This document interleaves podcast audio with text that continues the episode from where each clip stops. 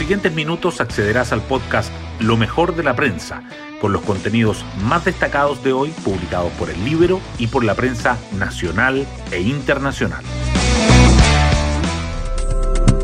Buenos días, soy Magdalena Olea y hoy miércoles 30 de marzo les contamos que como era de esperar, una jornada con graves hechos de violencia se vivió ayer en el Día del Joven Combatiente.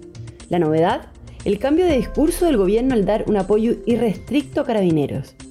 Hoy será un día de evaluación sobre cómo la nueva administración enfrentó los críticos momentos.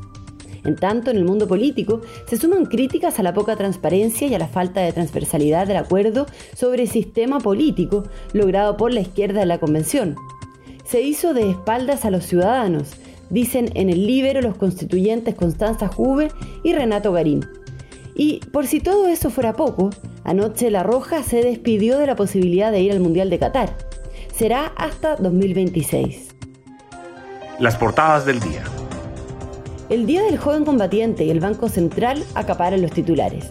El Mercurio abre con que el gobierno respalda a carabineros y rechaza la violencia en una jornada con graves disturbios en Santiago y en regiones, mientras que la tercera y el diario financiero titulan con la decisión del ente emisor de subir la tasa de política monetaria hasta en 7%, precisando que es su mayor nivel en 13 años y que el alza fue menor de la esperada en medio de la desaceleración económica. El Mercurio y la tercera informan que Chile queda fuera del Mundial tras perder 0-2 con Uruguay. La Convención Constitucional igualmente sobresale. El Mercurio destaca que los convencionales aprueban la norma de no más AFP y desestima la iniciativa con mi plata no, y que hay duras críticas al acuerdo de sistema político. La tercera resalta las claves para entender el acuerdo de la Comisión de Sistema Político. El diario financiero subraya la propiedad intelectual versus el acceso al conocimiento. Las noticias internacionales también siguen presentes. El Mercurio remarca que Ucrania ofrece ser un país neutral y que Rusia accede a reducir sus tropas en Kiev tras las negociaciones. La tercera señala el complejo escenario político del presidente de Perú tras superar su segundo intento de destitución. El Mercurio destaca además que la velocidad de contagio de COVID-19 cae a su menor nivel desde el comienzo de la pandemia y que la autoridad cambia de estrategia y opta por desalojar al grupo que mantenía bloqueado el acceso a la central Pangue. La tercera resalta además los mayores derretimientos de nieve por contaminación, Portillo y Valle Nevado, y la disputa entre Soquimich y el Servicio de Impuestos Internos por el pago del tributo específico al litio. Hoy destacamos de la prensa. Graves incidentes y el respaldo del gobierno a la policía marcaron el Día del Joven Combatiente. La ministra de Interior, Isquiasiches, le dijo a funcionarios en la Escuela de Suboficiales de Carabineros, estaremos apoyándolos y acompañándolos en cada una de estas acciones. 6.000 uniformados participaron en los operativos en la primera gran prueba de seguridad para el gobierno de Boric. Hubo violentos incidentes en Santiago y también en regiones. El Banco Central subió la tasa a un máximo desde 2009, pero moderó el sesgo y el mercado anticipó el fin del ciclo alcista.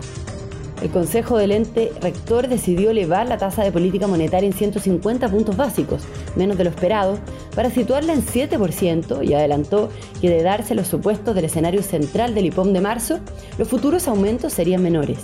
El mercado prevé alzas de la bolsa y el dólar. La Comisión de Derechos Fundamentales de la Convención rechazó la iniciativa popular de norma con Mi Plata No, que buscaba garantizar la propiedad de los ahorros previsionales y aprobó la propuesta de no más AFP para que se instaure un sistema de pensiones estatal. En otra comisión se visó el Banco Central Autónomo y la Agencia Nacional del Agua. Ayer se le hicieron duras críticas al acuerdo de la Comisión de Sistema Político, la nueva propuesta sobre presidencialismo atenuado y bicameralismo asimétrico acordada en la instancia provocó reacciones críticas en la derecha, en la democracia cristiana y en los analistas. Descartan que fuese un acuerdo transversal, mientras que acusan que es un unicameralismo encubierto y que concentra el poder. Otras noticias. En su primera visita de Estado a Argentina, que empieza el domingo, el presidente Boric estará acompañado por líderes del Congreso y de la Corte Suprema, así como de parlamentarios. Antes llegará la nueva embajadora del país trasandino, Bárbara Figueroa.